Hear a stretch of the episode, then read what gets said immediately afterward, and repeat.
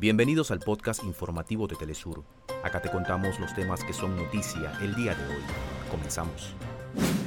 Junta Militar al frente del gobierno de facto de Níger emitió un comunicado donde denuncia que el Ministerio de Exteriores del gobierno depuesto autorizó una intervención armada a Francia para liberar al presidente cautivo Mohamed Bazoum. Al menos tres personas han muerto y 11 han resultado heridas este lunes en un nuevo ataque militar ucraniano contra el centro de la ciudad de Donetsk. Culminaron las elecciones en la provincia argentina de Chubut. A la espera de los resultados definitivos, el partido opositor Juntos por el Cambio, el peronista Arriba Chubut, lidera la votación. Hasta acá nuestros titulares. Para más información recuerda que puedes ingresar a www.telesurtv.net.